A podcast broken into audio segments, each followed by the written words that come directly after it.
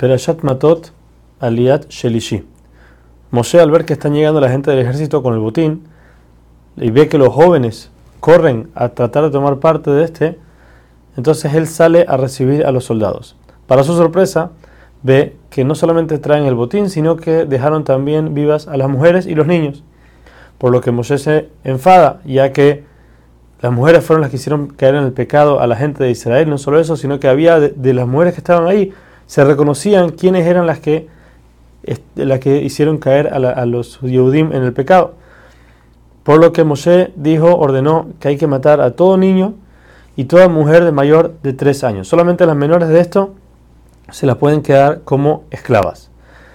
Ahora, aparte de todo esto, toda persona que mató a otro con un utensilio de metal o que tocó muerto, automáticamente se impurificó y él no puede entrar al Mishkan hasta que no pase por el proceso de la vaca roja, como habíamos hablado en las personas pasadas.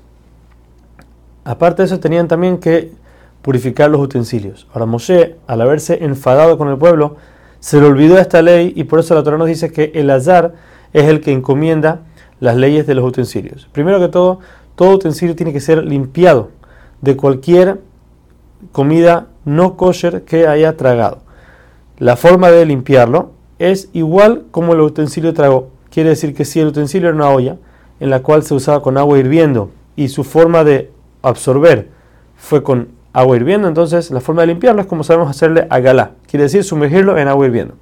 Si el utensilio fue usado a fuego directo, entonces la única forma de poder sacarle todo lo que absorbió es por medio del fuego directo, lo que se le llama libún. Y así sucesivamente todas las cosas. Aparte de eso, a todos los utensilios, como las ropas y los, las cosas de cuero, hay que, hay que sumergirlos en la mikve para purificarlos de cualquier impureza, así mismo como a la persona hay que hacerlo cuando está impura.